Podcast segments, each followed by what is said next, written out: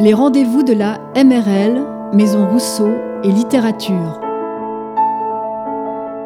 Aujourd'hui, nous recevons l'écrivain Sharif Madjalani et Marco Costantini, commissaire d'exposition et directeur adjoint du MUDAC à Lausanne. Ils nous parlent de Beyrouth, de la situation du Liban avant et après l'explosion du 4 août 2020, de l'extraordinaire uppercut qu'a reçu ce pays, connu pourtant pour sa créativité et sa vitalité. Une rencontre animée par Mélanie Croubalian, en partenariat avec RTS Culture et Quertz, sa newsletter livre. Bonjour à toutes et à tous. Le 4 août dernier, alors que le monde entier était à l'unisson paralysé par la pandémie du Covid-19, on assistait à une spectaculaire explosion dans le port de Beyrouth, une triste cerise sur un gâteau déjà bien amer. Comme le reste du monde, le Liban souffrait déjà du virus et même avant, la situation était loin du beau fixe. Souvenez-vous, quelques mois auparavant, le peuple libanais se soulevait en masse pour protester contre la corruption endémique de sa classe dirigeante. Et puis, le cataclysme, l'explosion de plus de 2000 tonnes de nitrate d'ammonium qui a causé l'effondrement. Et pourtant, des effondrements, le Liban en a connu plus d'une fois et s'en est toujours relevé, gagnant au passage le joli nom de pays phénix qui renaît sans cesse de ses cendres. Mais ces cendres-là sont-elles différentes? Comment la folle créativité des Libanais va-t-elle reprendre et trouver un moyen de reconstruire le pays une fois de plus? Pour en parler aujourd'hui, un Béroutin amoureux de son pays qui n'a de cesse d'écrire sur cette terre qu'il a vu naître, Sharif Majdalani. Bonjour. Bonjour. Vous venez de publier chez Actes Sud Beyrouth 2020, Journal d'un effondrement. C'est un journal qui retrace au fond euh, ce qui se passait déjà avant la fameuse explosion du 4 août, qui s'interrompt au moment de l'explosion euh, avec un chapitre tronqué et qui reprend juste après pour un état des lieux assez catastrophique du Liban. Ben oui, exactement. J'avais décidé d'écrire euh, le récit de cette espèce de lente déliquescence de l'État libanais et de ses répercussions sur la vie quotidienne des gens. Et euh, donc c'est un récit plutôt que je concevais par petits chapitres plutôt lent parce que cet effondrement me semblait aller assez lentement. Et puis, effectivement, il y a eu cette explosion qui a tout accéléré. Et du coup, le texte lui-même s'est accéléré et a changé de nature. Nous sommes rejoints pour cet entretien euh, par euh, Marco Costantini, qui est avec nous ici dans ce studio. Bonjour Marco. Bonjour. Alors, vous, vous venez du MUDAC. Vous n'avez rien de libanais, a priori. Non. Comme votre nom l'indique. Mais vous préparez une expo autour du design libanais. Exactement, c'est un projet sur lequel je travaille depuis euh, un peu plus de 4 ans et euh, qui est en cours et qui sera réalisé l'année prochaine euh, dans une tournée européenne. Mhm. Pourquoi cet intérêt pour le d'abord le Liban? Le design, ça paraît logique puisque vous venez du MUDAC, mais le Liban? C'est un peu une histoire d'amour avec le Moyen-Orient que j'ai depuis des années. Et le Liban, c'est un peu un hasard suite au fait que j'ai exposé deux objets euh, de designers libanais il y a quelques années, que j'ai vu une exposition d'une autre euh, femme designer à, Paris, et je me suis dit, tiens, mais qu'est-ce qui se passe à Beyrouth et, au Liban autour du design? Et en prospectant, en regardant, j'ai trouvé vraiment une, fourmilière euh, incroyable. C'était quoi ces deux premiers objets? C'était des pièces d'un designer qui s'appelle Marc Dibet, qui étaient des lampes, notamment une lampe érotique que j'avais exposée dans une exposition sur le fétichisme, et l'exposition de Karen Chekerdian à l'Institut du monde arabe à Paris donc c'est à partir un peu de ces deux éléments que j'ai commencé à prospecter et que j'ai, euh, je me suis dit ben voilà, le Liban est un des seuls pays du Moyen-Orient que j'ai pas encore visité, donc euh, je vais aller voir sur place qu'est-ce qui se passe euh, au niveau du design. Et ça a été un choc, énormément de choses. Quand? Vous y êtes allé? J'y suis allé il y a bientôt trois ans pour la première fois. après, j'ai enchaîné à peu près deux voyages par année pour, pour continuer la prospection. Et là, je prépare le prochain voyage. Et c'est vraiment c'est devenu un, pays de cœur. Hein. C'est-à-dire que non, je ne suis pas libanais, mais euh, je Vous pourriez, hein, je vous ai face à moi, vous pourriez. Je suis méditerranéen, je suis méditerranéen, donc c'est normal. Mais c'est vrai que c'est devenu vraiment un deuxième pays. Et, euh, beaucoup d'amis maintenant sur place, mm. et c'est une relation très forte, mm. très ambiguë hein, aussi avec ce pays qui est un pays particulier. On, en parlera peut-être avec Sharif Majdalani, mais euh, on, a des rapports très forts et très rapides là-bas. Sharif Majdalani que vous ne connaissez pas, Sharif, vous ne connaissez pas non plus Marco Costotini, mais est-ce que vous connaissez ces pièces dont il parle et ces artistes dont il vient de parler? Oui, euh, je connais très bien euh, le travail de Karen Chekerjian. Et euh, je ne savais pas qu'elle avait exposé à l'Institut du monde arabe. Je suis très content de l'apprendre parce que je suis heureux de savoir que son travail s'est un peu exporté parce qu'elle mérite vraiment d'être reconnue et connue parce qu'elle fait un travail absolument remarquable et de grande qualité. Vous, Sharif Majdalani, euh, vous êtes écrivain, vous n'êtes pas designer ni euh, artiste euh, visuel, mais vous connaissez bien le monde des artistes visuels et des designers. Je le connais bien, oui, je le connais bien, mais pas en tant que professionnel, mais je m'intéresse à ça, j'aime beaucoup ça. Donc c'est pour ça que je vous disais tout à l'heure que je connaissais Karim Chekajian, je connais d'autres designers, je connais surtout leur travail aussi. Et euh, moi, j'ai tenu à ce que ma propre maison soit décorée par un designer et non pas par moi avec mes lubies. Donc, euh, ça m'intéresse et je suis euh, absolument passionné par la, la, créativité, comme disait Marco tout à l'heure, de, l'incroyable créativité des designers, mais dans tous les domaines, dans tous les domaines du, du design, de la création. Et c'est, c'est effectivement quelque chose qui caractérisait Beyrouth. Et d'ailleurs, quand Marco a dit que le Liban était le seul pays qu'il n'avait pas visité, j'ai trouvé ça étonnant parce que c'est, c'est là où, euh, en fait, ailleurs certainement aussi, mais c'est là où il y a énormément de d'ébullition permanente dans le, travail créatif. Et je pense que c'est un travail créatif qui est toujours en fait une réaction, comme euh, par la création littéraire ou le cinéma, une réaction à l'inertie et à l'effondrement général du monde politique et de la gouvernance. vous pensez que ça c'est spécifique au Liban au fond? C'est la situation politique au Liban qui fait qu'il y a une effervescence telle? Sharif Majdalani en tout cas, certainement que le fait de, cette créativité a donné, fait en sorte que le pays tienne, donne espoir euh, dans, la jeunesse. Les gens continuent à travailler, ça donne envie de rester pour participer à ce, à ce travail collectif. Les gens reviennent parce qu'ils savent qu'il y a des créateurs ici. Et tout cela, effectivement, fait contrepoint à la, calamité euh, de la classe politique. Alors, je ne sais pas si c'est à cause du désastre politique qu'il y a de la créativité, mais en tout cas, la créativité est là et elle est renforcée, par, elle se renforce d'elle-même et forcément, ça donne une espèce de respiration au pays et qui fait que, je crois, le pays a tenu, nous avons tenu, pas le pays, mais nous avons tenu longtemps, sachant que le pays était très mal gouverné, parce qu'il y avait ce côté euh, création, ce côté art, expo, cinéma, tout ça, et ça nous a permis de continuer à vivre, bon, jusqu'à, évidemment, jusqu'à jusqu'à l'explosion, surtout parce que mhm. l'explosion, comme vous allez sans doute euh, en, parler tout à l'heure, elle a dévasté précisément le monde du design et de la création. Et c'est en particulier ces quartiers qui hébergeaient ces ateliers et ces lieux de création qui sont euh, et Mar euh, Mikhail, c'est ça? Mhm. Oui. Mhm. Absolument. Que vous connaissez aussi Marco. Très bien, oui. Mhm.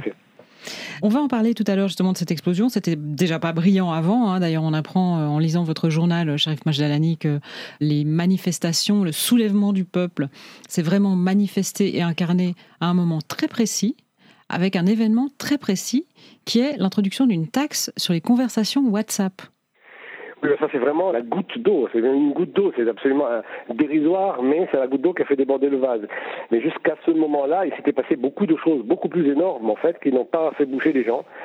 À tel point que, je l'ai dit d'ailleurs dans le livre, je me suis demandé, je m'étais demandé à un moment donné si euh, on bougerait jamais, parce qu'il y avait des choses tellement énormes qui se passaient, et on était là, inerte, enfin inerte, ou en tout cas euh, regardant ailleurs en fait. Et euh, subitement, il y a eu cette taxe qui est vraiment une chose, mais totalement insignifiante, mais tellement absurde d'un côté, et puis euh, ça, en était trop, euh, surtout que ça venait juste après, bah, une semaine après, un autre scandale, qui est le scandale des, j'en parle aussi des Canadaires, c'est-à-dire on avait des, mhm. l'État avait acheté des avions pour éteindre des incendies, qui jamais été réparés, dont toutes les pièces, dont tout l'argent destiné aux pièces de rechange avait été volé, évidemment, et donc il y a eu des incendies qui n'ont jamais pu être éteints tout de suite. Ça a fait scandale, et rien n'a bougé. Une semaine après, il y a eu cette taxe, et là, je pense que c'était tellement à rabord que la taxe, c'était la goutte qui a fait déborder le vase, et du coup, l'insurrection est partie. On va peut-être lire un extrait de votre journal d'un effondrement, Beyrouth 2020, c'est le titre de ce journal d'un effondrement euh, qui est paru chez Actes Sud, Sharif Majdalani. Le tout début, en fait, parce que ça commence déjà pas euh, très très bien, mais ça commence comme beaucoup de vos livres dans la campagne libanaise.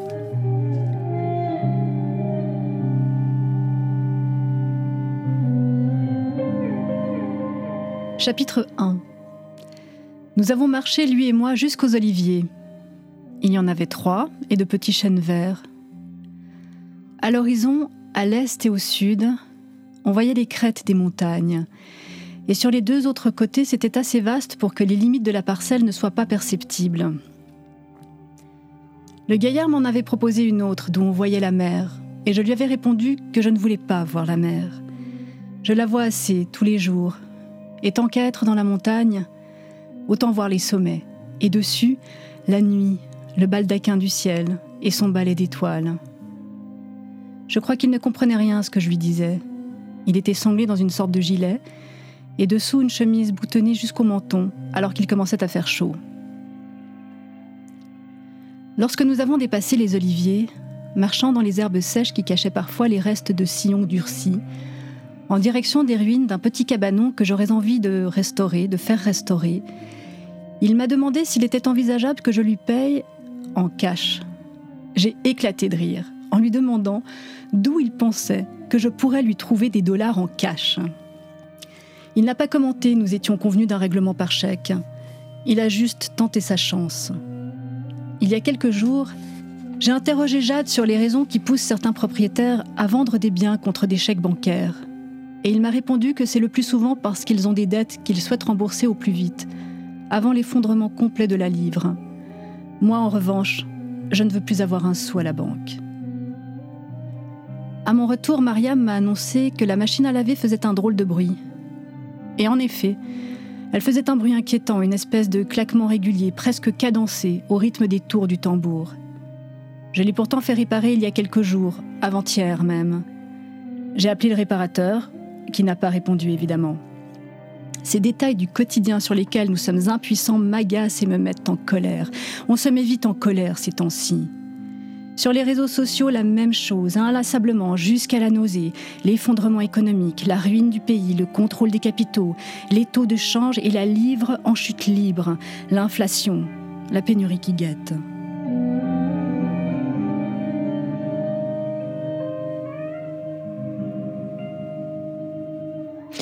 Premier extrait de votre euh, Beyrouth 2020 paru chez Actes Sud, Journal d'un effondrement, c'est le sous-titre de ce livre, Sharif Majdalani. C'est effectivement euh, un constat euh, très sombre dès le début du livre. C'est un journal que vous avez commencé à écrire d'ailleurs avant la fameuse explosion du 4 août. Quelle était l'intention au départ du livre, Sharif Majdalani? L'intention, c'était euh, de décrire, comme je le disais au début, de décrire euh, la vie quotidienne dans un monde qui est en train de partir, un monde qui nous est familier, qui est en train de se déliter progressivement. Et ce délitement donnait lieu à des situations tout à fait bizarres, cocasses, surréalistes et parfois dramatiques. Et euh, je percevais le hiatus entre notre, la situation de chacun d'entre nous touché par la crise et le désir quand même de continuer, de vouloir continuer à vivre comme si de rien n'était. Alors cette espèce de hiatus et bizarrerie qui créait des situations absolument improbables. Et j'avais pensé à un moment donné écrire cela sous la forme d'une fiction, d'un journal fictif, euh, en imaginant des personnages en train de vivre ces situations. Et tout ce que j'essaie de raconter euh, ça ramenait absolument à mon expérience. Et je me suis dit que c'était ridicule finalement de faire un, journal fictif. Autant faire euh, mon propre journal, il suffisait simplement de mettre les noms véritables des gens. Et donc c'est devenu un journal alors que c'était à la base quelque chose de légèrement plus fictif. Mmh. Et mon idée en fait, j'avais j'avais comme un horizon, comme ça, j'avais lu il y a quelques années euh, un livre de Pascal Quignard qui racontait l'effondrement de Rome vu à travers le journal d'une patricienne romaine mhm. qui vivait sa vie tout à fait naturellement alors que Rome était en train de s'effondrer. Et euh, c'est un petit peu là, c'est sur ce modèle, mais très différemment évidemment, que j'ai pensé écrire ce texte. Et c'est pour ça qu'il avait cette forme au début euh, de journal avec des petits chapitres jusqu'à l'explosion. Mhm. Et là, euh, il y a eu euh, dans la vraie vie alors un rebondissement rocambolesque et très romanesque finalement. J'ai presque envie de dire du pain béni pour un romancier. Et pourtant, c'était dans la vraie vie et ça a provoqué cet effondrement complet dont vous parlez, Sharif Majalani. Vous parlez de l'explosion Bah oui. Ça, c'était le rebondissement inattendu. Euh, oui, c'est enfin, oui, c'est un rebondissement. En fait, euh, c'est quelque chose qui est arrivé et qui, euh, d'abord, m'a sidéré, comme il a sidéré tout le monde.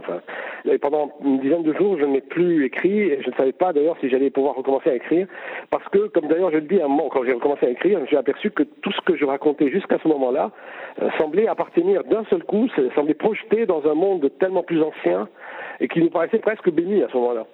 Et je ne voyais pas comment j'allais pouvoir continuer. Euh, sans décrire précisément la, catastrophe et la décrire alors qu'on était dedans était euh, me paraissait presque euh, insurmontable. Et puis bon, au bout d'une dizaine de jours, je me suis dit il faut absolument le faire, il faut témoigner, et donc je me suis remis à l'écrire. Alors évidemment, c'est le pain béni pour un romancier. Oui, je, je comprends ce que vous voulez dire. En fait, ce qu'il y a, c'est que je ne voyais pas très bien comment j'allais terminer le journal dans sa version euh, originelle. Je voyais une sorte de fin euh, comme la déliquescence, une fin qui progressivement comme ça, quelque chose qui se tait, une voix qui se tait parce que les choses continueront comme ça éternellement.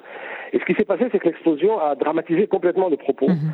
a donné une intensité que je ne voulais pas. Et, donc cette dramatisation a fait que du coup le, texte euh, est monté très fort dans, en ton, en volume, sur, enfin, et puis, euh, forcément, on devait s'arrêter à ce moment-là. Et donc, je l'ai arrêté quelques jours après. Avec un, milieu pratiquement de livre euh, extrêmement fort, puisqu'il y a un chapitre, le chapitre 51, qui s'interrompt La phrase n'est pas terminée. Mm. Cet après-midi, le chiffonnier. Et quand on lit ça, on se dit mais qu'est-ce, qui se passe? Qu'est-ce que c'est que ça? Et puis on se rend compte tout de suite que euh, le chapitre d'après, 52, euh, c'est le 10 août. Et là, on se rend compte, tiens, oui, l'explosion le 4 août et on comprend très bien, et vous l'expliquez par la suite. Sharif Majdalani, je me tourne vers vous, Marco Costantini, parce que vous avez le livre aussi en main, vous l'avez lu évidemment euh, attentivement. Je voulais d'abord euh, me pencher sur l'avant, sur euh, avant cette explosion, où vous y êtes allé bien avant. Qu'est-ce que vous avez senti au Liban déjà à ce moment-là? J'y étais en février de l'année dernière, et j'aurais dû y aller en septembre normalement. Et bah, ce que j'ai senti, c'était mon quatrième voyage. Et donc, entre le premier et le quatrième, j'ai senti aussi une situation se détériorer. Je suis allé aussi pendant la révolution d'octobre 2019. Euh, et donc, en, parlant aussi à, mes amis, avec mes interlocuteurs à, Beyrouth et, euh, et, même à Tripoli, de voir aussi une sorte de monter euh, comme ça en tension euh, du pays où les choses se crispaient véritablement. Mm. Et effectivement. Euh, Comment ça se passait chez les designers précisément? Parce que vous avez surtout côtoyé ces gens-là, vous? Ben, ça se montrait de manière très claire, c'est-à-dire que typiquement les galeries ou les représentants des designers ont tous fermé. C'est-à-dire que moi, la première fois où j'étais à Beyrouth, il y avait encore trois galeries dédiées au design contemporain, au design notamment libanais. Et euh, en février, il n'y en avait plus une seule, elles ont toutes fermé. Donc il n'y a plus personne qui les représente, on va dire, de manière officielle euh, au Liban. Donc déjà, ils se trouvent comme ça un peu isolés à faire eux-mêmes un peu le, on va dire, le service après-vente. Donc c'est très compliqué pour eux. Au niveau aussi de la crise économique, évidemment, il y a moins de commandes, il y a moins de, de travaux. Donc euh, les gens essaient de s'exporter un peu plus pour essayer de trouver du travail, même si c'est toujours difficile pour eux parce que ça veut dire qu'on les conditionne à partir, on les conditionne à aller voir ailleurs, quand dans le pays, il y a plein de choses à faire, il y a plein d'envies, il y a plein de désirs, mais en même temps, tout est fait pour les décourager. Donc, ils sont toujours en tension parce que la plupart, ils veulent rester. Et euh, moi, ce qui m'a frappé la première fois où j'y suis allé, où j'ai commencé à faire mes entretiens avec eux, c'est que tous, sans exception, m'ont dit que ce qui les inspire, ce qui les motive dans leur création, c'est Beyrouth c'est le moteur de leur travail, c'est le moteur de leur inspiration, de leur relation aux autres, aux artisans, au savoir-faire, et que aucun ne pensait, en tout cas la première fois, à aller voir ailleurs ou partir, parce que Beyrouth était l'essence même de leur travail, et c'est ça qui m'intéressait. C'est que moi qui travaille dans le design, j'avais des gens qui étaient dans un pays où on se dit, mais tiens, pourquoi le design au Liban? Qu'est-ce que ça signifie? Mhm. On a toujours pensé que le design, c'était euh, une question très occidentale, c'est danois ou c'est italien, mhm. mais euh, effectivement, on ne se pose pas la question, mais euh, au Moyen-Orient, le design, ça signifie quoi? Et moi, c'est ce qui m'intéresse. Une des questions qui m'intéresse, c'est pourquoi le design au Moyen-Orient? Pourquoi au Liban, à Beyrouth particulièrement Qu'est-ce que ça signifie? Est-ce que c'est en lien avec la reconstruction? Et là, actuellement, j'en suis à, constater que non. Il y a déjà une tradition. Il y a une histoire du design au Liban? Alors, il faut faire attention avec le terme, l'usage du terme de design. Il y a une histoire du meuble au Liban euh, qui vient aussi des rapports avec la Syrie. Donc il y a des liens. Tripoli est une ville du meuble, par exemple, euh, au nord du Liban. Et donc c'est cette histoire de la relation au, meuble euh, qu'il faut élargir, parce que oui, il y a la fabrication du meuble, mais qu'est-ce que ça signifie de faire du meuble au Moyen-Orient? Mais pourquoi en lien avec la Syrie? Parce qu'il y avait beaucoup d'échanges, c'est l'héritage aussi de l'Empire ottoman, donc c'est toute cette histoire très longue. Euh, c'est un projet très compliqué hein, pour moi, cette exposition, mhm, c'est mhm. extrêmement vertigineux. J'ai certaines fois des, baisses de pression, parce que c'est vraiment, on se demande, est-ce que je vais arriver à amener à terme ce projet Parce que on ouvre un tiroir et ça ouvre plein de liens, et puis si on veut être un, un tant soit peu précis, et essayer de soulever des vraies questions, des vrais paradoxes, mhm. au début, moi je pensais, on va faire une exposition sur le design contemporain au Liban, ça va être super. Je vais prendre deux ans pour la faire comme d'habitude, mhm. ça va bien. J'en suis à plus de quatre ans. C'est vertigineux. On est en train de trouver des archives historiques actuellement en lien avec ça, euh, qui datent des années 70 euh, et 80. Justement, quelles sont les sources? On a accès à des sources? Ça existe? Il y a des sources, il y a eu des tentatives, notamment entre 1950 et, 1980, euh, avec des gens qui ont essayé de produire des entreprises du meuble qui existaient. Il faut savoir qu'aujourd'hui, il n'y a plus d'industrie, donc on fabrique plus des meubles en grande quantité, mais il y a eu des tentatives, effectivement, avec des maisons comme la maison Fontana, euh, qui était dirigée par Jacques Matossian, qui faisait du meuble, qui essayait d'être des meubles de, grande diffusion. Donc c'était un design, on va dire, euh, populaire, mais intéressant. Mais il y a eu aussi toutes les expériences de Khalil Khoury avec euh, sa maison Interdesign, dont il a construit un siège complètement incroyable dans le quartier de Hamra, qui est une espèce de tour de béton brutaliste qui est un peu son testament architectural, qui est un bâtiment qui a été construit pour montrer du design, où les étages se chevauchent un peu comme au Guggenheim, c'est-à-dire que plus on monte dans les étages, on voit le meuble vue d'avion, vue de dessous. Enfin, c'est une architecture pensée pour le design. Donc c'est incroyable au niveau des expériences. Donc il y a eu des choses avant la guerre civile. Et il y a un renouveau depuis à peu près 2000 jusqu'à aujourd'hui. Oui, il y a eu un renouveau. Il y a eu un renouveau. Et aujourd'hui?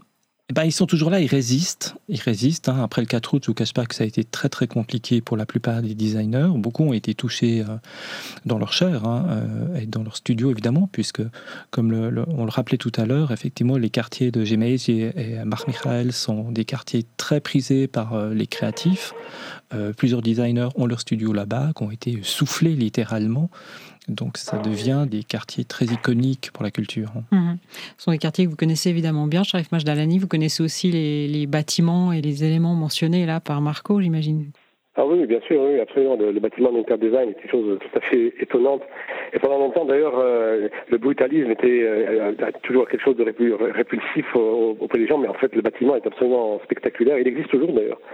Mais moi, je voulais ajouter aussi, à propos du design, il y a eu des interférences, enfin, le fait que aussi, à un moment donné, beaucoup de, galeristes ou des architectes ont invité des collègues à eux. Il y a eu beaucoup de jeux d'influence, c'est-à-dire que Niemeyer a, a, construit quelque chose au Liban, euh, qui est une grosse réalisation à Tripoli précisément. Il y a eu à qui est venu. Et puis il y a un designer euh, qui s'appelle Jean Royer qui est venu aussi au Liban, qui a, beaucoup de, dessiné les intérieurs des maisons bourgeoises libanaises et qui a, je pense, a dû influencer aussi le travail de ses collègues libanais. Donc il y a aussi eu un travail d'échange avec euh, le design d'architecture occidentale et internationale. Mhm. C'est clair que c'est pas un vase clos, hein, Marco Costantini. Non, non, Sharif Majalani a tout à fait raison. C'est vrai que Jean Royer a ouvert une boutique au milieu des années 40 euh, à Beyrouth pour toucher le marché du Moyen-Orient, l'Iran, l'Égypte, etc. Et c'est vrai qu'aujourd'hui, quand on regarde des designers comme David et Nicolas, qui sont deux jeunes designers euh, qui marchent extrêmement bien, c'est indéniable que Jean Royer est une influence pour eux, au niveau des motifs, des couleurs. Euh, c'est quelque chose de très, une sorte d'année 50 revisité. Donc c'est quelqu'un qui a été euh, extrêmement important. Et c'est vrai qu'au niveau de Beaucoup sont designers et architectes au Liban. Il y a très peu de personnes qui sont que designers parce qu'évidemment, euh, il faut survivre les marchés de l'architecture d'intérieur est quand même plus porteur. Donc souvent, on a un peu les doubles casquettes. Mais c'est vrai que le Liban est un grand pays d'architecture. Euh, rien que Beyrouth, non seulement dans la période qui a précédé la guerre civile, était une sorte de patrimoine incroyable d'architecture, rien que le quartier d'Amra, qui date des années 50-60, vous avez une collection de bâtiments d'architectes suisses, de Alvaro Alto, euh, etc. C'est vraiment une, encyclopédie à ciel ouvert. Vous avez effectivement le site de Niemeyer à Tripoli, qui est une folie, puisqu'il a été inachevé à cause du début de la guerre civile, et vous n'avez plus que l'ossature en béton, et donc vous avez le dessin de Niemeyer, mhm. vous avez vraiment l'origine du projet qui subsiste aujourd'hui, c'est le squelette, et c'est absolument formidable. Donc il y a un patrimoine architectural au Liban, euh, aussi avec la reconstruction de Beyrouth. Il y a eu l'occasion de s'entraîner, si j'étais cynique, je dirais ça. Alors oui, malheureusement, oui. ouais parce qu'il a fallu reconstruire, reconstruire et reconstruire. Et tous les grands bureaux internationaux euh, ont un ou deux bâtiments actuellement euh, à Beyrouth. Alors, pour le meilleur comme pour le pire, hein, j'entends, il n'y a mm. pas que des grandes réussites, même si ce sont de grands bureaux. Il y a quand même deux, trois projets euh, peut-être discutables, mais c'est un mm. autre sujet. On vous entendait tout à l'heure, Marco Costantini, dire que tous les designers à qui vous parlez au Liban vous disent euh, Mon inspiration, c'est Beyrouth. J'ai l'impression que pour vous, c'est le cas aussi, Sharif Majdalani, dans un autre domaine qui est le vôtre, qui est celui de l'écriture. Est-ce qu'on pourrait euh, un jour imaginer que vous écriviez sur autre chose, que votre inspiration soit différente? Oui, bien sûr. Enfin, j'ai fait un petit récit, euh, l'avant-dernier récit qui ne portait pas sur Beyrouth, mais c'est-à-dire qu'en fait, euh, je m'en suis aperçu moi-même que, au moins dans mes, mes, quatre premiers ouvrages, que mon éditeur avait à un moment donné même pensé réunir dans un coffret et qu'il l'aurait appelé le Quatuor de Beyrouth, justement parce que je ne parlais que de Beyrouth, de l'histoire humaine, euh, urbaine et économique de la ville. Bon, il se trouve aussi que je suis moi-même beyroutain, hein, donc c'est normal que je parle de cette ville que je connais où j'habite. Alors j'ai des collègues qui sont d'autres régions, qui parlent de leur propre région. Mais Beyrouth reste euh, une source d'inspiration, c'est une ville euh, très très bizarre, c'est une ville tentaculaire, extrêmement ramifiée, et dans laquelle il y a euh, une superposition de villes en fait. C'est beaucoup de villes côte à côte, avec chacune leur personnalité, chacune leur âme, la façon de vivre, de parler, etc. Et tout ça constitue un, monde à, part entière qu'il est toujours extrêmement intéressant d'abord d'explorer, et ensuite sur lequel il est toujours intéressant de parler pour montrer comment il s'est développé. Sans compter aussi qu'il y a quelque chose, je me rappelle d'un collègue, d'un écrivain libanais, enfin un écrivain français, pardon, que j'avais invité euh, dans le cadre de résidence euh, d'écrivains, qui était venu dans une conférence. Il avait dit que Beyrouth euh, résumait en elle tous les problèmes du monde contemporain, aussi bien politique qu'écologique. Que... Et toutes les problématiques se posent au Liban, les, les problèmes de l'immigration, de l'urbanisme, et que dès que l'on pourra résoudre un problème au Liban, on pourrait peut-être euh, proposer cette solution pour euh, le reste du monde. Et donc, d'une certaine manière aussi, dès que quelqu'un arrive ici, il sent qu'il y a dans Beyrouth quelque chose qui peut avoir un retentissement euh, dans d'autres parties du monde. Donc, c'est vraiment une ville extrêmement inspirante. C'est sans fin. Je ne sais plus qui disait que si on quitte Beyrouth en ayant tout compris, c'est qu'on est passé à côté. Mhm. Je confirme. si, vous avez compris quelque chose euh, au Liban, c'est qu'on vous l'a mal expliqué. C'était ça la phrase. Sharif Majdalani. J'aimerais qu'on lise peut-être, euh, vu qu'on parlait de l'explosion, c'est vraiment le point central du livre. Et Eva Cousido de la Maison de Rousseau et de la littérature qui est avec nous nous fait le plaisir de lire merveilleusement des extraits de votre livre. Alors là, ce sont deux chapitres qui suivent.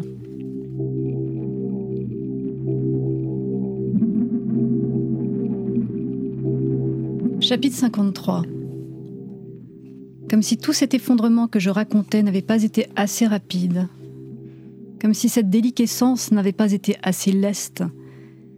Je ne sais quelle force maligne aura décidé de les précipiter, et voici qu'en quelques secondes, tout ce qui restait encore debout a été envoyé à terre.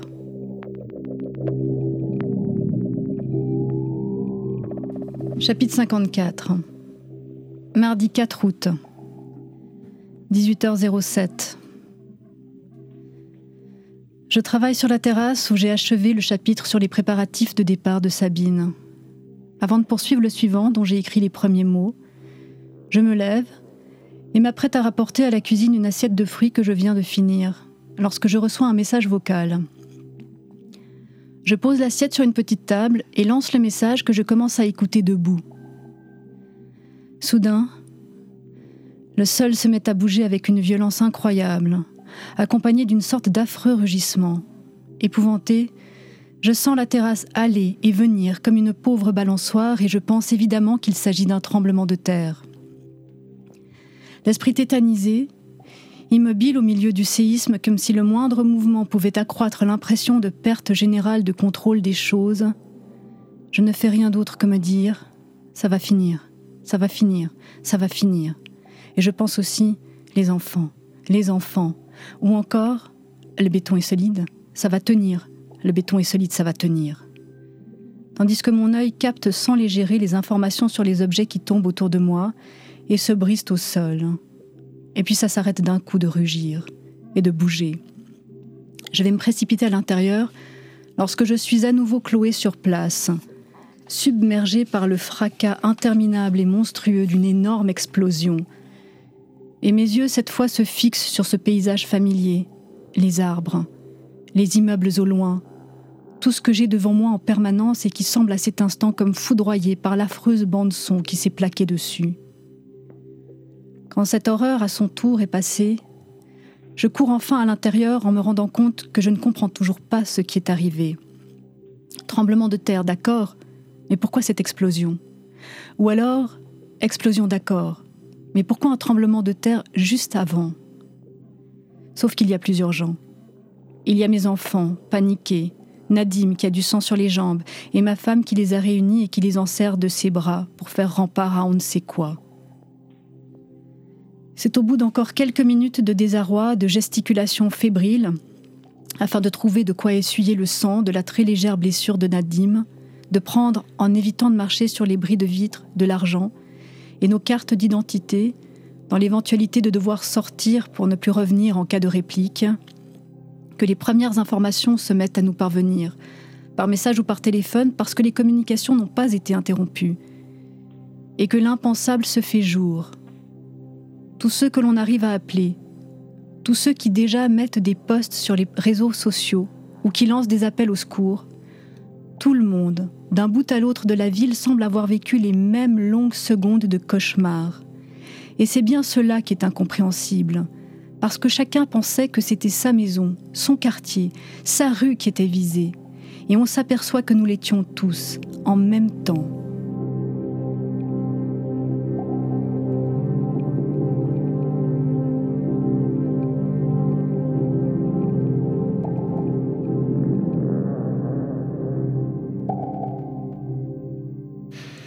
Merci Eva.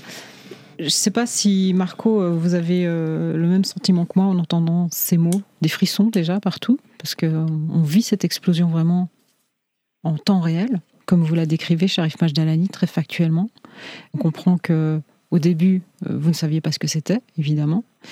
Et on se dit aussi, en écoutant ces mots, que le Liban, il en a connu des explosions. C'est pas comme euh, si on vit euh, en Europe une explosion, c'est quelque chose d'absolument extraordinaire. Là, euh, on a l'habitude d'avoir des explosions, d'avoir la guerre, d'avoir des bombes qui tombent de temps en temps. Mais ce qui est particulier là, Sharif Majdalani, c'est qu'elle a touché tout le monde à Beyrouth. Vous êtes en ce moment, quand vous nous parlez là, je crois, dans l'appartement où vous avez vécu cette explosion.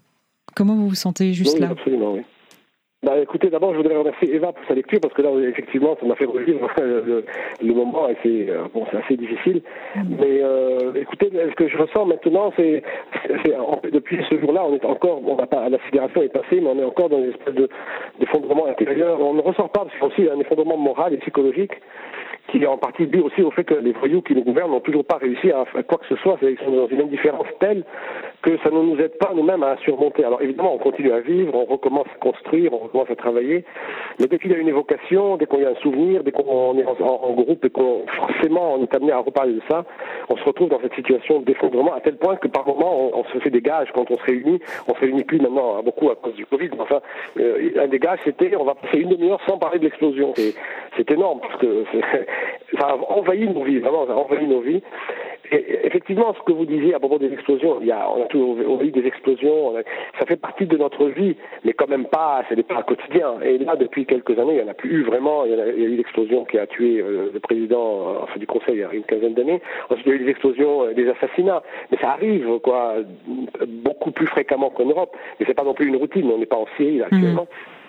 Mais quand même, effectivement, une explosion, c'est toujours très traumatisant. Et on a l'habitude de se dire, bon, celle-là, on, se pose la question qui a été touché, qui a été visé, qui on a tenté d'assassiner.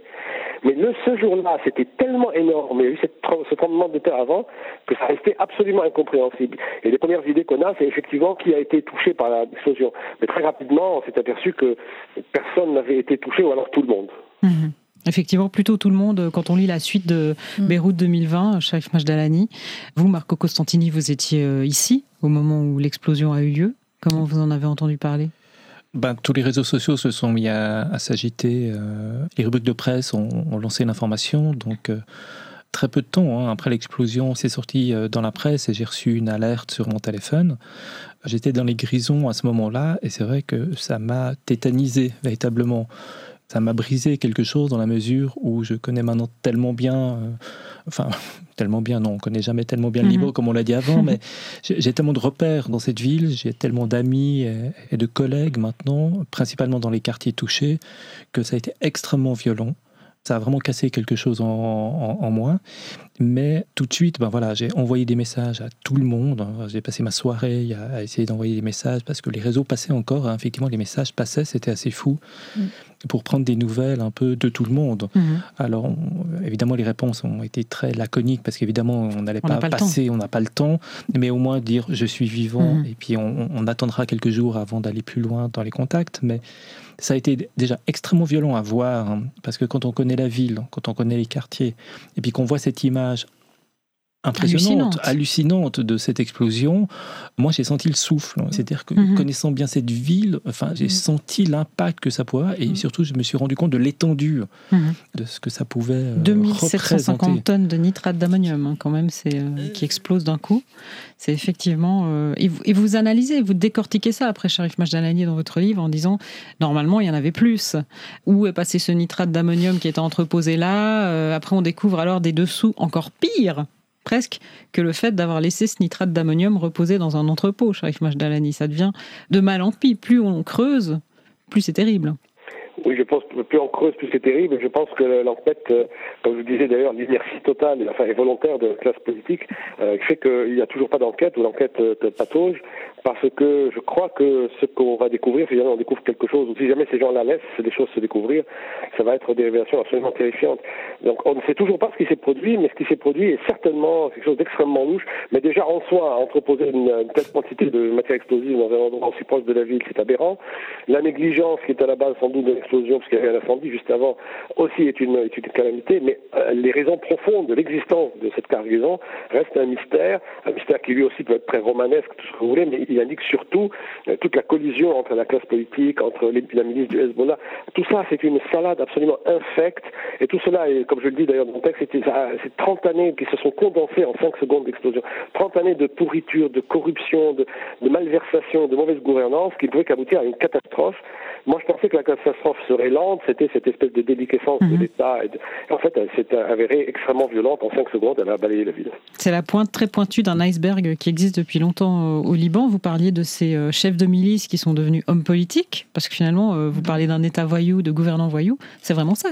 Les chefs de milice au Liban deviennent des hommes politiques c'est la mutation, c'est-à-dire que quand euh, la, guerre civile est euh, prétendument terminée en 1990, euh, c'est simplement qu'il y a eu une mutation des chefs de guerre en hommes politiques sous la tutelle de la Syrie qui, elle, a, clos les, combats et a installé ces gens qui étaient la plupart d'entre eux étaient à sa solde, les a installés au pouvoir. Et pendant 30 ans, on pensait que la guerre était finie, que nous étions dans l'après-guerre. En fait, nous étions dans une, dans une continuation de la guerre sous d'autres aspects, puisque ces gens-là continuent finalement à... Ils ont gouverné ce pays dans la paix civile, exactement comme ils le gouvernaient pendant la guerre, mais sans les c'est-à-dire par le clientélisme, le détournement de fonds, la, confiscation de l'État au bénéfice de leur propre clientèle, et évidemment par la corruption ces gens qui se sont enrichis considérablement, et ça a abouti à un désastre, un désastre attendu en fait, mais qui a été couronné par euh, cette explosion. Comment expliquer, euh, là je m'adresse à vous deux, Marco Costantini et Sharif Majdalani, comment expliquer que pendant toutes ces années, personne ne soit arrivé, il n'y a pas eu un Zorro politique qui soit arrivé pour dire stop, ça suffit, on va euh, arrêter cette corruption, arrêter cette guerre euh, larvée, cette guerre qui ne dit pas son nom, avec détournement de fonds et effondrement progressif du Liban. Bah, N'étant pas spécialiste non plus de la... Je ne suis pas spécialiste de la politique libanaise, mais je pense que ce qu'on peut dire, c'est que le fait d'avoir réparti aussi euh, le, pouvoir avec les différents euh, milieux religieux et, les anciennes milices de la guerre civile, on a euh, réparti ce pouvoir. Et donc, c'est extrêmement difficile maintenant, avec justement ce clientélisme et cette corruption, d'avoir une personne qui vient un peu représenter tout le monde. On a tellement voulu fractionner la population pour euh, mieux la contrôler, hein, c'est diviser pour régner à quelque part, qu'effectivement ça va être très difficile maintenant de faire émerger des figures euh, de la société civile qui pourraient euh, véritablement représenter les Libanais dans leur ensemble. On les a tellement conditionnés à être ensemble mais différents c'est vraiment complexe comme situation. Et on le voit hein, quand on se balade d'un quartier euh, à l'autre, on voit les affiches qui sont dans la rue, qui subitement euh, se modifient, euh, etc. C'est très complexe à comprendre. Hmm. Et, puis, c'est des différentes classes. On est dans le quartier chrétien où il y a les riches et les pauvres. Après, on va dans le quartier arménien où il y a les riches et les pauvres. Après, on va dans le quartier arabe où il y a les riches. Tout ça est multifractionné et c'est très difficile de, faire remonter un hmm. tout. Hmm. Qu'est-ce que vous en pensez, Sharif Majdalani? Vous qui êtes à l'intérieur de tout ça euh, effectivement, c'est le, fractionnement, puis la répartition confessionnelle, le fait que chaque euh, les chefs, les, principaux chefs de partis qui sont érigés en chefs de, euh, des communautés religieuses au sens culturel du terme, mais pas au sens de religieux traditionnel, se sont partagés le pouvoir et ils ont confisqué l'État en fait, à leur profit. Mais cela dit, il a émergé des personnalités qui ont contesté au sein même du Parlement. Il y a eu deux, trois députés pendant, ces 30 années qui ont qui ont contesté. Mais alors, ils étaient souvent impuissants parce qu'ils avaient face à eux cette masse d'hommes politiques par ailleurs qui faisaient front. Et ces gens-là sont, comme disait Marco, c'est très fractionné, effectivement. Mais ces gens-là euh, ont des intérêts divergents. Dès qu'ils sentent une menace contre leur caste, globalement, ils s'unissent. Ils s'unissent entre eux contre celui qui vient, évidemment, contester leur pouvoir. Mm. Et dès qu'il n'y a plus de contestation, ils se mettent à se discuter entre eux. Et c'est en permanence comme ça. Chacun a son intérêt à ce que ça reste comme ça. Mais absolument, chacun, et, chacun a son intérêt, et leur intérêt ensemble contre euh, celui qui vient de l'extérieur, leur dire, bon, mm. tout ça ne, peut plus continuer, le pays va, va s'effondrer. Et ce qui s'est passé en 2019, en octobre 2019 et novembre 2019, c'est la, la, fameuse révolte, ou la révolution, comme on l'appelle ici, c'était précisément que la population toute entière, de toutes les confessions confondues, s'est insurgée en disant que toute cette classe politique, toute euh, euh, confessions confondues, on n'en veut plus. Et donc, effectivement, il s'est produit quelque chose. Mais cette classe politique est tellement retorse qu'elle a manipulé, elle a travaillé, elle a attendu, elle a fait le dos rond. Cela est passé, et maintenant, elle est de nouveau, euh, c'est elle qui dirige euh, le naufrage, si j'ose dire. Avec l'explosion par-dessus le marché qui a carrément tout balayé. Sharif Bajali, vous analysez d'ailleurs hein, ces soulèvements d'octobre 2019 en disant c'est extraordinaire. Tout le pays s'est soulevé. C'est pas seulement Beyrouth, c'est pas seulement un quartier de Beyrouth, c'est vraiment le Liban tout entier pour une fois qui s'est soulevé. Je vais revenir à la question que je posais au tout début de cet entretien, qui est on connaît le Liban qui s'est relevé maintes fois de plusieurs guerres, euh, d'affrontements, etc. Qu'en est-il aujourd'hui, Sharif Majdalani On a l'impression en lisant votre livre que c'est un effondrement différent dont le Liban semble ne pas pouvoir se remettre cette fois. Il est différent parce qu'il est beaucoup beaucoup plus violent, il est beaucoup plus insidieux et euh, il s'accompagne d'un effondrement économique. C'est la première fois que l'effondrement économique est là. C'est-à-dire que le pays s'est effondré à plusieurs reprises politiquement, il s'est effondré euh, dans la guerre civile, mais jamais économiquement. Et ça, c'est la première fois que ça arrive. il, faut, il faudra gérer ça, je suppose. Mais ce qu'il y a, c'est que euh, le principe, c'est qu'on n'a pas arrêté de dire des Libanais, et les Libanais n'ont pas arrêté de se dire eux-mêmes sur eux-mêmes qu'ils étaient euh, résilients, qu'ils étaient comme le phénix.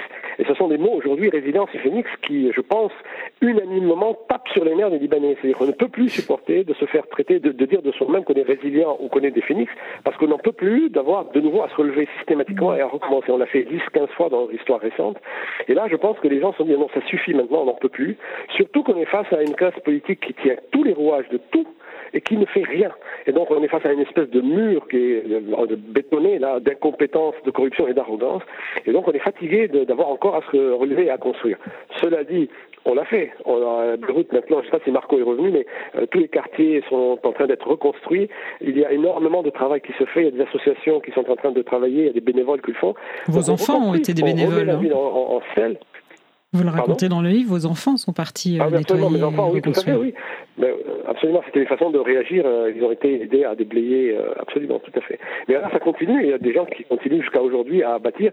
Donc, la ville se remet, se redresse. Le travail recommence. Les, les designers, les créateurs recommencent à travailler. Enfin, c'est très difficile aussi à cause de la crise économique. C'est pas évident quand on n'a pas d'argent, pas accès à son argent dans les banques de faire quelque chose. Mais on le fait. Je pense qu'il y a aussi euh, la rage du désespoir, je pense, et le fait de voir euh, tout cela détruit, et surtout une partie du patrimoine qui a été balayé, et le sentiment aussi que des rapaces, des gens euh, qu'on a tout de suite mis évidemment sur le, compte et à la solde de la caste politique, étaient en train ou menacés de venir acheter des, des, maisons abandonnées, détruites pour construire des horreurs à la place. Tout ça a, a mobilisé les gens dans une sorte, comme je disais, de rage, une sorte de désespoir qui vous pousse finalement une dernière fois à encore reconstruire, mais avec euh, quelque chose de plus qu'il n'y avait pas dans les précédentes reconstructions. C'est une sorte de désillusion et de sentiment que l'avenir est vraiment bouché. Est-ce qu'il y a des points positifs finalement à cette, euh, cette explosion? Parce qu'elle a quand même révélé, elle a mis à jour tout un fonctionnement. Euh, là, on ne peut plus le nier, ce fonctionnement. Je vous vois hocher de la tête, Marco Costantini. Oui, je pense que peut-être qu'un des, un des points positifs, c'est qu'elle a offert à la face du monde effectivement cette situation rocambolesque, néfaste du gouvernement libanais par rapport à sa propre population. Ça les met en face et dans une position extrêmement fragilisée et ambiguë face à leurs homologues des autres pays euh, avec qui ils sont partenaires. Donc ça, je pense que c'est quelque chose de très important et très fort. Et par rapport à la reconstruction, c'est vrai que moi, je suis la reconstruction un peu de loin actuellement qui va extrêmement rapidement, hein, et notamment des bâtiments du patrimoine qui sont restaurés euh, euh, très bien, mais très vite aussi. Je trouve que c'est un signe, euh, effectivement, à la face des politiques de dire on reconstruit très vite, on va vous remontrer que cette ville, on en a envie, on la veut, et que effectivement, coûte que coûte, même si vous n'êtes pas à la hauteur, nous, notre ville, on l'aime et on va la défendre. Et je trouve que c'est un signe extrêmement puissant que la population fait face effectivement à les politique de reconstruire cette ville aussi intéressante, aussi belle, aussi patrimoniale, aussi importante dans la culture de tout le Moyen-Orient qu'elle peut avoir, je trouve que c'est un geste extrêmement mmh. fort. C'est de leur dire non seulement sans vous, les politiques, mais en dépit de vous. Exactement. C'est vraiment deux forces qui s'opposent. Hein. Une force d'inertie totale hein, euh, et de réactionnaire euh, des politiques face à une envie et une pulsion de vie chez les Libanais. Mmh. Sharif Majdalani, euh, au niveau des, créateurs, des designers, vous les côtoyez, j'imagine, euh, encore aujourd'hui. Qu'est-ce que ça a créé, cette explosion? En quoi ça les a inspirés euh, différemment de ce que c'était avant? Je ne sais pas si ça les a inspirés différemment. Moi, je suis pas. il est très difficile de trouver des points positifs à l'explosion, en fait, mm. parce que, euh, pour revenir à ce que vous disiez, ben, que je vais lire la réponse à votre question, on n'avait vraiment pas besoin d'explosion pour savoir combien ces gens-là étaient une, un rassemblement de. C'était vraiment une association de malfaiteurs. Euh, l'explosion n'a rien révélé, sinon euh, l'ampleur gigantesque de leur malversation. Mais ça, on, le savait, on le soupçonnait. Donc, on n'en avait pas besoin, en fait. Maintenant, après, elle a eu lieu, et je suis tout à fait d'accord avec Marco Constantini quand il dit que la, ce que j'appelais moi la rage du désespoir, euh, de reconstruire dans cette espèce de frénésie, euh, c'est effectivement une forme de résistance et un signe envoyé à ces gens-là, parce que nous faisons tout euh, en dépit d'eux, effectivement, et contre eux. Mais ils sont absolument indifférents à ce qui se passe. C'est ça qui est terrible, c'est qu'on a beau faire, c'est évident que rien n'ébranlera dans leur dans leur, dans leur arrogance dans laquelle ils se trouvent aujourd'hui, dans leur arrogance et dans le sentiment qu'ils ont d'être menacés et donc de résister encore plus hmm. dans leur enracinement dans la confiscation de l'État. Maintenant, cela dit, les, les, designers, je pense, sont dans la même situation que n'importe qui. C'est-à-dire je ne pense pas que quelque chose ait changé dans leur travail créatif grâce à l'explosion, parce que grâce à l'explosion, c'est déjà une expression extrêmement terrible. Mais euh, ils ont réagi. Ils ont réagi. Alors, au début, comme toujours, la sidération, beaucoup d'entre eux ont décidé à un moment donné de ne plus continuer, de partir, de se délocaliser, d'aller, de, de, surtout de partir pour la France, beaucoup d'entre eux. Et il y a eu ce mouvement spontané, de, cette tendance spontanée à vouloir partir. Et puis progressivement, je pense que beaucoup d'entre eux ont changé d'avis, ne sont pas partis ou sont revenus aussi vite pour participer à cet acte de résistance qui consiste à recommencer une fois de plus dans cette ville. Alors, ils ont, chacun d'entre eux a eu des initiatives. Ils ont tous eu des initiatives particulières, euh, d'abord pour euh, continuer à travailler, pour restaurer leurs ateliers détruits, ou pour euh, certains d'entre eux de, ont proposé des solutions. Par exemple, je connais une designer qui, a, qui sait que beaucoup de ces travaux, enfin de ces des meubles qu'elle fabrique ont été détruits ou endommagés par l'explosion, a proposé de les restaurer gratuitement chez elle.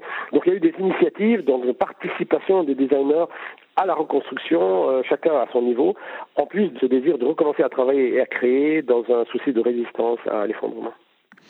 Petite lueur d'espoir quand même. Merci euh, Sharif Majdalani pour cette petite lueur d'espoir euh, en, fin de cet entretien. Merci beaucoup d'avoir été avec nous. Vous êtes dans cet appartement d'ailleurs décoré par un designer, on va dire son nom. oui, c'est Sahar. Mhm. Sahar dont je parlerai peut-être un jour à Marco parce qu'elle est vraiment très remarquable. Très volontiers. Je serai normalement à Beyrouth début mars. Et voilà, qui est dit et, le lien est créé. Vous préparez cette exposition, j'allais dire explosion, vous voyez le lapsus. Marco Costantini, exposition autour du design libanais. C'est un travail de longue haleine et c'est un travail inédit. Donc merci de faire ce travail pour nous, Marco Costantini. On se la voir autour de 2022. Alors 2022 en Belgique, euh, ensuite elle sera aux Arts Décoratifs à Paris en fin 22, elle sera au Printemps 23 à Lausanne dans le nouveau bâtiment euh, du MUDAC à plateforme 10. J'espère que vous pourrez venir voir ça, chef Majdalani. On vous attend en tout cas. Merci. Ce podcast vous était proposé en collaboration avec la MRL, la Maison de Rousseau et de la littérature, et Quertz.